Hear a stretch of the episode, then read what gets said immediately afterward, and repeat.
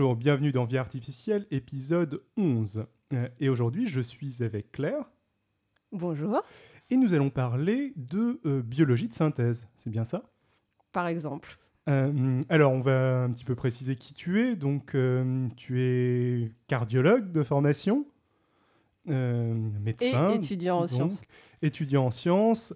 Euh, on va dire que la vie artificielle n'est pas le cœur de ta spécialité, mais euh, tu as euh, quand même un certain nombre de connaissances, bien plus que moi, dans le domaine, et en particulier dans ce qui va toucher donc la biologie de synthèse. Alors qu'est-ce que tu peux nous dire là-dessus? Alors d'abord, ça va être de la connaissance de vulgarisation scientifique, hein, parce que que ce soit mon travail à l'hôpital ou mon travail euh, de thèse de sciences, ça concerne absolument pas les biologies de synthèse ou la vie artificielle. Hein. Je m'intéresse vraiment euh, au vaisseau et à la modulation de perméabilité vasculaire, donc on en est très loin. Mais globalement, euh, quand tu m'as parlé de ce, de ce thème, concernant la vie artificielle, ce qu'on sait faire actuellement, enfin ce qu'on essaye de faire en tout cas actuellement, euh, ce sont des organes, par exemple des organes artificiels, euh, et on sait en biologie euh, cellulaire, par exemple, à partir d'une cellule qui est totipotente, c'est-à-dire qu'elle peut se différencier en tous les types cellulaires du, de l'organisme. Ce qu'on appelle les fameuses cellules souches. Les cellules souches. Mm. Donc en fait, on sait moduler leur différenciation dans un type cellulaire qu'on a choisi. Par exemple, une cellule souche, on va pouvoir la transformer en cellule hépatique pour faire du foie. Mm-hmm. Donc ça, c'est par modulation de facteurs de croissance, du milieu de la cellule, etc. Le problème actuellement, c'est qu'on n'arrive pas à reconstituer un organe fonctionnel à partir de ces cellules-là. Ce qui serait le rêve, ce serait euh, partir ce serait, de... Ce serait le rêve. on aimerait, hein, évidemment, c'est une recherche qui est extrêmement active en ce moment. Sauf que on a découvert donc en plus de la carte génique d'une cellule, mhm. c'est-à-dire de son, son, patrimoine génétique, il y a ce qu'on appelle par-dessus de l'épigénétique. Alors pour faire simple, sur l'ADN, il va y avoir une modulation par-dessus, qui est donc la carte. de l'ADN. Voilà, les méthylations qui vont donc, qui vont donc inactiver euh, certains gènes, les acétylations qui au contraire vont les surexprimer, etc. Et donc en fait, une cellule, même si c'est une cellule souche, elle a une carte épigénétique. Or, sa carte épigénétique va évoluer au cours du temps. Et nous, autant on sait la faire aller dans le sens qu'on veut, c'est-à-dire la transformation en cellule hépatique, ça c'est pas un souci. Par contre, on n'arrive pas à reproduire un foie comme par exemple tu pourrais avoir ou le mien parce qu'on ne sait pas encore moduler cette carte épigénétique. Or, les modulations donc, de l'ADN par acétylation, méthylation, etc., sont indispensables pour euh, atteindre comment dire, un, ensemble de cellules qui vont dans le même sens, voilà, qui seraient donc fonctionnelles. C'est-à-dire que là, aujourd'hui, pour, faire, pour schématiser, on pourrait avoir un foie mais avec des cellules qui, euh, comment dire, ne sont n'ont pas toutes la même modulation, donc ne vont pas toutes dans le même sens, donc on aurait un organe qui euh, fonctionne pas. Donc actuellement, ça c'est le gros souci euh, qu'on rencontre. Donc cette carte épigénétique, c'est à l'heure actuelle une voie de recherche qui est extrêmement prisée, bien évidemment. Mais on peut dire que voilà, la création complètement artificielle par culture cellulaire d'un organe pour euh, remplacer, par exemple, dans le cadre du foie, les cirrhoses hépatiques, les foies défaillants, etc., ou l'idée de faire un cœur, etc., à partir de cellules souches. Pour l'instant, on n'y est pas. On en est relativement loin. On en est euh, assez loin. Euh, et donc, tu, tu m'avais dit que qu'on pourrait donc parler d'un domaine où on arrive à faire des choses beaucoup plus concrètes et qui tournent autour aussi de la modification de l'ADN, à savoir les, les organismes génétiquement modifiés. Alors, donc les organismes génétiquement modifiés, euh, c'est en fait le fait d'insérer un brin d'ADN qui code pour une fonction qui nous intéresse dans un organisme. Mhm. Voilà. Donc ça, on sait le faire en effet. Euh, donc par exemple au niveau de la bactérie, au niveau des organismes unicellulaires, on va pouvoir insérer ce qu'on appelle un, plasmide, c'est-à-dire un brin d'ADN qui code pour les gènes qui nous intéressent, qui est donc circulaire. Euh, mhm. le plasmide est circulaire, en fait, ça permet sa bonne conservation. Voilà, donc c'est c'est de l'ADN de bactéries, non Oui, ça peut, être de l'ADN, ça peut être de l'ADN bactérien, ça peut être on peut le faire aussi en synthétique, hein, ça c'est pas un problème. Mm. On peut tout à fait euh, assembler les bases. Euh, on, sait faire euh, des plasmides de manière synthétique. En fait, il y a des banques actuellement de mm-hmm. plasmides avec les cassettes dedans qui contiennent, par exemple, pour la sélection des plasmides, des cassettes qui contiennent une résistance aux antibiotiques, etc. C'est-à-dire que, par exemple, pour euh, les organismes génétiquement modifiés comme le maïs, mais ça j'y reviendrai plus tard, mhm. euh, on va avoir une sélection euh, de, des œufs qu'on a, qu'on a modifiées génétiquement, on va leur donner en fait des avantages par rapport aux autres pour les sélectionner. D'accord. Voilà. Donc par exemple. Et j'ai une question très concrète. En fait, comment est-ce que ces banques de données, euh, ces banques d'ADN, de, plasmides, euh, comment est-ce que ça va se représenter euh, physiquement? Ça va être des sortes de, petits organismes avec un ADN sélectionné? Ça va être juste l'ADN qui se balade, qui se balade tout seul Ça va être. En fait, ça va être des tubes dans lesquels tu verras rien. Il y aura quelque chose en suspension, et en fait, dans ta solution, tu auras 100 millions de plasmides. Donc, euh, en fait, évidemment, on n'injecte jamais un plasmide. C'est ça qu'il faut mhm. comprendre. On dit qu'on en injecte un plasmide parce que c'est un type de plasmide. Mais en fait, on va en injecter énormément. C'est-à-dire que, par exemple, donc sur un organisme unicellulaire, une bactérie, mhm, mhm. on ne peut rien injecter dans une bactérie. C'est pas possible, c'est trop petit. On n'a pas le matériel pour le faire. Donc, en fait, ce qu'on va faire, c'est on va euh, faire des pores, des trous dans la membrane. On va perméabiliser en fait la membrane de la bactérie mhm. et on va balancer nos petits plasmides qui donc vont rentrer dans la bactérie, mais il y en a énormément. Hein. Et ils vont, eux, ils vont pas s'intégrer dans l'ADN de la bactérie. Enfin, en tout cas, les, comment dire, le mécanisme prédominant, c'est qu'ils vont détourner l'ingénierie euh, de euh, la cellule euh, pour fabriquer les protéines pour lesquelles code donc leur ADN, leur gène.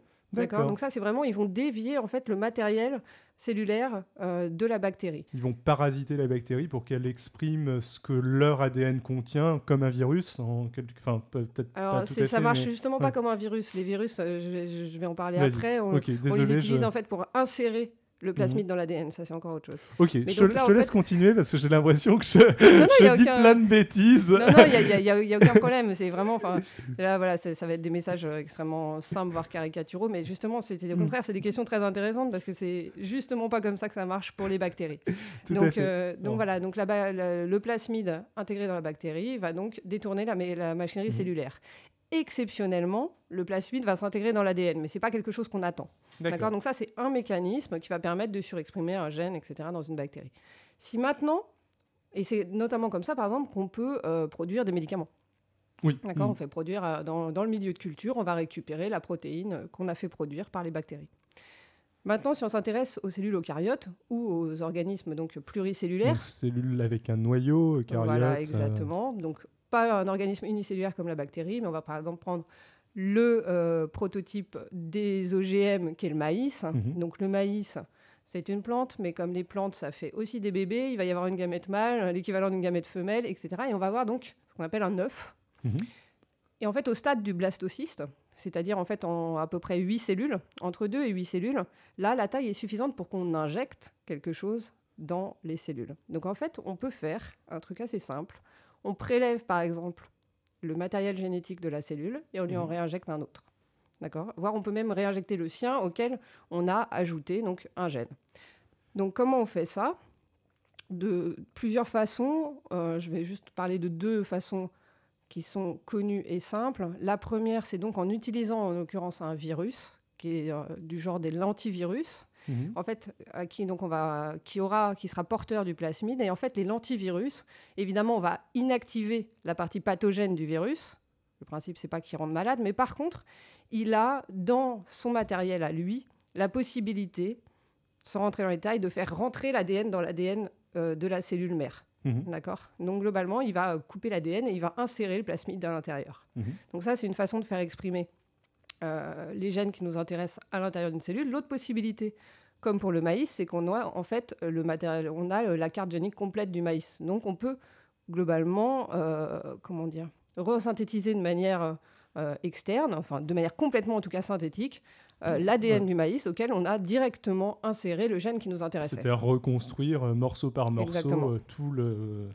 Exactement. Donc dans ces cas-là, on enlève, on enlève la, comment dire, le le matériel génétique de la cellule du maïs et on insère euh, la nouvelle qu'on a faite de manière synthétique. Ou alors, donc, on insère via un antivirus le plasmide qui comporte les gènes qui nous intéressent, avec donc pour euh, le maïs, les OGM, le, notamment la résistance aux pesticides, le fait d'avoir des antibiotiques, etc. Donc euh, d'avoir un maïs qui est plus, comment dire, résistant.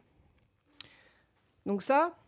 Ça marche assez bien. ça, ça marche assez bien. C'est quelque chose qu'on sait faire. Euh, très honnêtement, euh, les, comment dire, l'une des, des, comment dire, l'un des problèmes de cette technique, c'est que il va falloir, par exemple, alors les chiffres que je vais donner sont faux, mais c'est pour un ordre d'idée.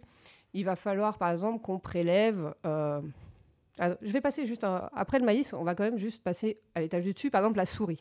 On Mhm. sait faire des souris génétiquement modifiées. Tout à euh, c'est exactement le même principe que pour le maïs. hein. C'est le seul truc, c'est que donc on va prélever les embryons chez une mère porteuse, enfin chez la mère, pardon. On va donc les modifier génétiquement et on va en réinjecter chez des mères porteuses. Donc ça nécessite de sacrifier la mère souris, ce qui est quand même un peu triste. Et en général, on va réinjecter une centaine d'embryons pour qu'il y en ait un qui marche. Donc c'est actuellement la difficulté technique qui fait que ça prend du temps, etc. Et en plus, il faut voir si la souris qui euh, sort de ça est stable sur plusieurs générations, etc. Mais ça, donc, on sait le faire actuellement. Les organismes génétiquement modifiés, c'est quelque chose qu'on maîtrise. Pourquoi il y a une telle mortalité au niveau des, euh, des embryons? Parce qu'en fait, l'ADN qu'on va intégrer s'intègre pas forcément au bon endroit du génome, s'intègre pas exactement comme il faut, et donc il va y avoir un taux très élevé de tumeurs, il va y avoir un taux très élevé de décès, il va y avoir des souris qu'on appelle des souris mosaïques avec, enfin bon, c'est un peu compliqué, mais globalement on a un taux de mortalité qui est extrêmement élevé parce que l'in- le- comment dire, l'insertion de l'ADN se fait de manière aléatoire, Mhm. donc euh, il se fait pas forcément au bon endroit du tout. D'accord. Et ça, c'est quelque chose qu'on ne maîtrise pas encore. Le fait de savoir l'insérer à l'endroit qu'on voudrait sur le génome, malheureusement, on ne sait pas faire. C'est-à-dire que quand on utilise le fameux, le fameux qui contient notre plasmide, il va s'insérer à peu près n'importe où. Et alors, dis-moi, est-ce qu'on fait ça chez les hommes? Alors, l'organisme génétiquement modifié à la naissance chez les hommes, non, ça on le fait pas. Euh, pour les détails techniques euh, qui sont de donc prélever la mère, euh, générer à peu près une centaine d'embryons à, à réinjecter, les quelques problèmes éthiques que ça peut soulever, mais très honnêtement, voilà, sur le plan scientifique pur, on sait le faire chez les souris. L'homme, c'est un peu plus compliqué, mais si on, voilà, si on travaillait vraiment dessus, on pourrait le faire. Mais le problème n'est pas de cet ordre-là pour créer. Enfin, le problème est principalement éthique. euh, ouais. voilà, générer des embryons auxquels on a décidé de rajouter une résistance aux antibiotiques, euh, euh, les yeux bleus et les cheveux blonds, ça peut poser deux trois soucis. Mais voilà, hypothétiquement, on pourrait le faire. Par contre, ce les applications qu'on a chez l'homme de cette modification génétique, c'est ce qu'on appelle de la thérapie génique. Mhm. Ça, on l'a déjà fait. Il y a eu un essai alors, de thérapie génique. Salut le chat. Ah, pardon, je suis désolée, je suis allergique au chat. Hop. Voilà. Petite interruption. Désolé. C'est le chat de David. Donc, euh, il y a eu un essai de thérapie génique sur une pathologie qu'on appelle les, les bébés bulles.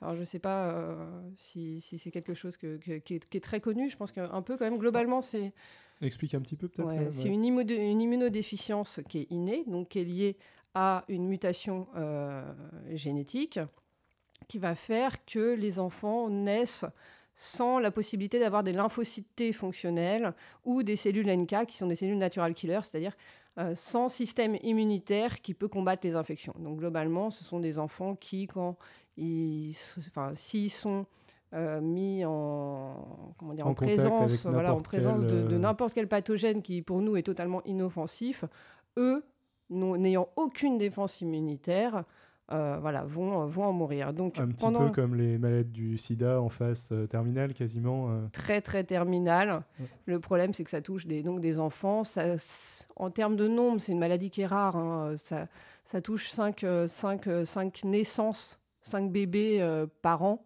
en France.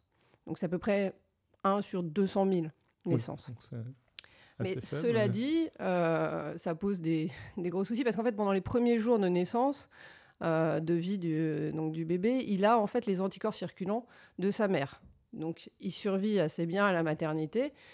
Et le problème, c'est qu'après, euh, en raison de son immunodéficience, Il euh, il va plus, devoir, voilà, il produit plus rien lui-même, donc il va devoir vivre sous bulle dans un espace complètement stérile. Et c'est donc ce qu'on appelle les enfants bulles. Il y a eu un film à- donc à Avoriaz qui s'appelait Tom et Lola pour ceux qui ont envie de voir. Donc voilà, en l'occurrence, ce Tom et Lola, je crois qu'il devait avoir à peu près 7 ou 8 ans. C'est un garçon et une fille qui donc vivent dans des bulles. Alors déjà, le, bon, pour le film, c'était un garçon et une fille. Il faut savoir ceci dit que le syndrome des bébés bulles, la forme la plus fréquente de syndrome, ça touche, le- c'est lié à l'X. Donc en fait, ça touche que des garçons. D'accord. Pour la forme la plus fréquente, il y a des formes un peu plus rares, etc. Il mais... faudrait qu'il y ait une fille qui soit vraiment très. Non, non, c'est juste qu'il y a des formes qui ne sont pas liées au chromosome X. D'accord. Mais la forme principale de cette maladie, qui est déjà rare, est liée à l'X. Donc, ça touche des enfants. Mhm. Ça touche des garçons, pardon. Parce que sinon, il faudrait y avoir en effet avoir une mutation sur les deux chromosomes X. ça, n'arrive oui, pas. J'imagine oui, que euh, Donc, s'il y a euh, 5 enfants euh, par an en France euh, Oui. qui sont touchés, c'est que le- les chances que deux chromosomes X euh, identiques euh, se rencontrent sont, sont assez faibles, j'imagine. Euh, oui, elles sont plus que très faibles en fait. donc, donc voilà, donc ce, ce problème des bébés bulles, le- assez logiquement, vu ce qu'on arrive à faire chez les organismes végétaux et chez les souris, et puis au stade expérimental, donc on euh, s'est dit que le translater, notamment chez ces enfants-là, où en fait c'est un gène bien particulier qu'on connaît, euh, qu'on pourrait donc leur injecter dans leur ADN euh, le gène euh, qui serait fonctionnel, ça permettrait de les guérir. Donc en fait, le, comment dire, pour, pour traiter ça, en fait, on prend des cellules de leur moelle osseuse, qui sont donc responsables de l'hématopoïèse, donc de la production, entre autres, De euh, des lymphocytes. Et donc, on prend ces cellules, on leur injecte par le fameux lentivirus, hein, c'est comme ça qu'on fait aussi, aussi donc chez les hommes, le lentivirus donc inactivé, on leur injecte le gène fonctionnel quelque part dans leur dans leur- dans l'ADN de ces cellules et on les réinjecte par voie sanguine. C'est une perfusion périphérique et en fait par un phénomène de, comment dire, les cellules dans la circulation sanguine vont spontanément retourner euh, là où elles doivent être, à savoir dans la moelle osseuse, et vont se mettre à produire logiquement des, des lymphocytes et une, euh, une immunocompétence. Voilà, donc ça c'est le principe. Dans les faits, euh, il y a donc eu les premiers, euh, les premiers bébés bulles en France qui ont été traités en 2000 par cette technique-là. Mhm. Alors, quand ça marche, ça marche. Le problème, on s'est rendu compte, il y a eu 10 enfants traités. On s'est rendu, il y a eu 10 enfants traités à cette époque-là, euh, et on s'est rendu compte que euh, il y avait deux enfants qui ont développé une leucémie. Et en fait, chez ces deux enfants, on s'est rendu compte que le, comment dire, le, gène modifié, l'ADN modifié qu'on avait introduit donc dans l'ADN de leurs cellules, était exactement au même endroit. Il avait été inséré exactement au même endroit, sachant que vu que normalement l'insertion de l'antivirus est totalement aléatoire, et vu le nombre de paires de bases euh, de notre euh, matériel génétique, le fait que sur Ça- 10, ça a il y en ait deux qui soient mis exactement au même endroit, ouais. voilà, c'est extrêmement improbable. Et en fait, on s'est rendu compte que ces deux enfants-là avaient comme, euh, comme particularité le fait d'être très jeunes. Il y en avait un qui avait, je crois, un mois et l'autre trois mois. Enfin, en tout cas, c'était vraiment des, des petits bébés, alors que les autres avaient plus de six mois. Mhm. Et en fait, chez euh, les enfants très jeunes, il y a une surexpression d'un gène qui contrôle l'hématopoïèse, donc aussi euh, la production des lymphocytes, et qui peut entraîner une surexpression. Donc, en fait, un clone qui, en se développant, va devenir de plus, en plus important, et donc être un clone tumoral et pouvoir déclencher donc euh, des leucémies. Cela dit, donc sur les deux enfants qui ont une leucémie, il y en a un qui malheureusement en est décédé malgré euh, les traitements mis en place. Et par contre, les autres enfants traités par cette technique, alors euh, moi c'est ce que, j'en ai retenu. hein. Alors après, ça reste, moi je suis quand même que cardiologue, donc ça reste, comment dire, voilà, assez aléatoire et c'est de la vulgarisation. Mais il me semble que les autres enfants vont bien. Je sais qu'il y en a certains qui, qui sont rentrés chez eux et qui vivent normalement. Donc après, j'ai pas suivi cette histoire de près, mais c'est quand même hyper intéressant de savoir qu'aujourd'hui, on a des applications possibles de la thérapie génique chez l'homme. Pour soigner donc euh, des maladies génétiques euh, rares et, graves. Oui, non, c'est- assez formidable, je trouve. Euh, on va peut-être s'arrêter là, finalement. Aucun Euh, problème. Non, Euh, tu, vas tu vas revenir euh, pour un second épisode qui sera le, le prochain épisode des Life Vie Artificielle et qui parlera donc plus de prothèses cardiaques, de, ce- de ce genre de choses. Je te laisse peut-être laisser les coordonnées ou te retrouver sur Internet si jamais des gens ont des questions à te poser. Oui, bien sûr, pas de problème. Alors, mais par contre, euh, me retrouver sur Internet. Une adresse mail Ah ou oui. un compte Twitter par exemple. Alors, mon adresse mail, c'est euh, C L R A R R à hotmail.com. Alors, c'est pas super pratique. Et sinon, oui, j'ai un compte Twitter, mais euh, tu te rappelles? D'après ce que je vois, ça devrait être at juvamine, J-U-V-A-M-I-N-E, 83.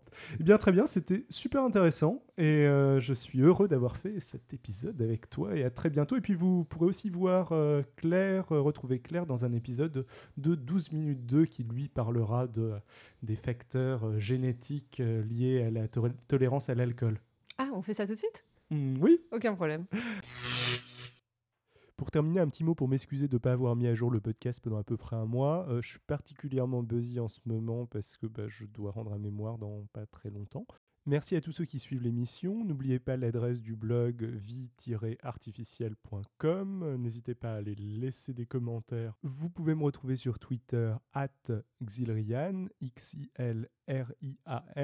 Je suis un peu en retard dans mes écoutes de podcast, euh, justement parce que je suis un petit peu busy en ce moment, donc, mais je tenais encore à vous recommander Podcast Science et vous recommander en particulier euh, le, les deux épisodes qu'a fait Alan sur le défi alimentaire qui sont très intéressants. Enfin, moi en tout cas, ça m'a passionné.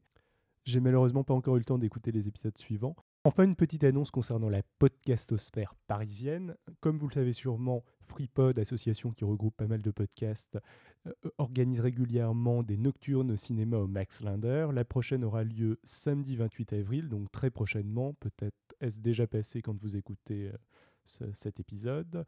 Euh, et elle tournera autour du rétro gaming avec entre autres la projection de Tron et de deux autres films. J'y serai, je vous invite à y aller. On pourra se faire un petit coucou si jamais vous passez. Ciao à tous. I'll be back.